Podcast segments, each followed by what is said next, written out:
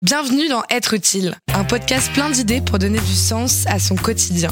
Être utile est un podcast de grande contrôle réalisé avec le soutien du service civique.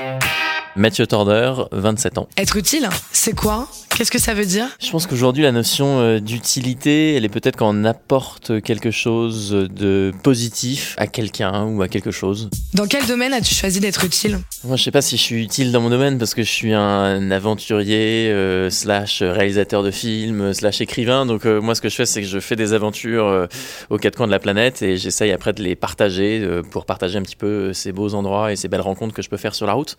Je pense que ça peut être une forme d'utilité parce que ça fait voyager ça donne envie peut-être de se lancer dans ses propres aventures, ses propres projets. Donc euh, peut-être que ma forme d'utilité, elle est dans ma façon de raconter des histoires et d'embarquer euh, des gens avec moi. Comment tu en es arrivé là?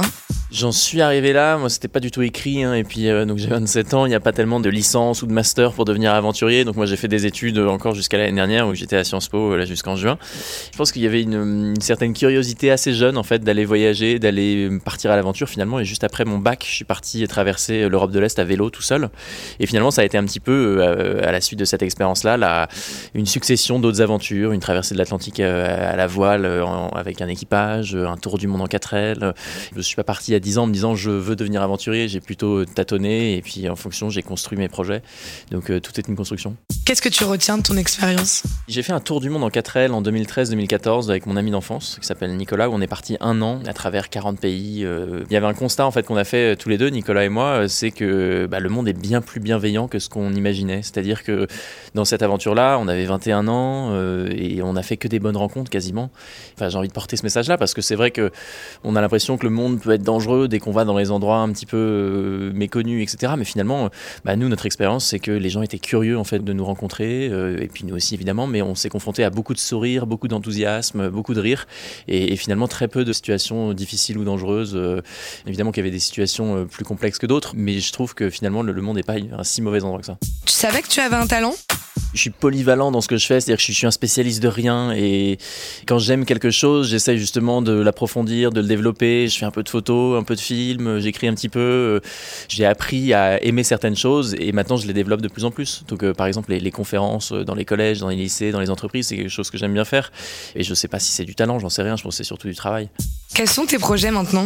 Je suis rentré dans l'Antarctique là en, janvier. Euh, c'est une expédition qui était longue hein, à mettre en place. Euh, c'était beaucoup d'années de préparation, à la fois sur le plan physique, mais aussi sur le plan euh, matériel, sur la recherche de fonds, de sponsors, etc. Donc aujourd'hui, je vais être décevant parce que j'ai pas envie de repartir tout de suite à l'aventure et sur une expédition aussi lourde à, mettre en place. il y en aura évidemment d'autres à l'avenir, mais aujourd'hui, les vrais projets, pour le moment, c'est la production d'un film de 52 minutes pour Ushuaïa TV et l'écriture d'un livre, et puis aussi maintenant des, des conférences à droite à gauche. Quand j'aurai saoulé tout le monde avec mes histoires d'Antarctique, je pense que je repartirai à l'aventure. Quel conseil tu pourrais donner à ceux qui nous écoutent? La grosse difficulté, c'est d'arriver sur la ligne de départ. C'est-à-dire qu'on peut rêver plein d'aventures. Le plus dur, ce sera quand même d'aller sur la ligne de départ. Et aller sur la ligne de départ, ça veut dire eh bien, prendre un billet d'avion, euh, prendre son vélo euh, et sortir juste de ce cadre de j'ai envie, de je rêve. La première fois que je suis parti moi à l'aventure, j'ai pas réfléchi. Je me suis juste dit j'y vais, je me lance, euh, j'arrête de penser ah ouais j'ai peut-être pas le vélo, j'ai peut-être pas l'argent parce que je pense qu'on se trouvera toujours des excuses. Euh, je suis pas assez sportif, j'ai pas le temps, j'ai pas l'argent, mais finalement, je pense que c'est qu'une question de choix. On n'est pas obligé de partir en Antarctique pour vivre une aventure. Hein, c'est pas du tout ce que je dis. On peut partir à l'aventure pas très loin de chez soi, ou en Europe, ou en France. Donc, le seul conseil que j'aurais à donner, c'est euh, arrête de te poser des questions, vas-y quand. Toi aussi, propose ton idée, apporte ton témoignage ou pose ta question en envoyant un mail à êtreutile@grandecontrôleparis.com.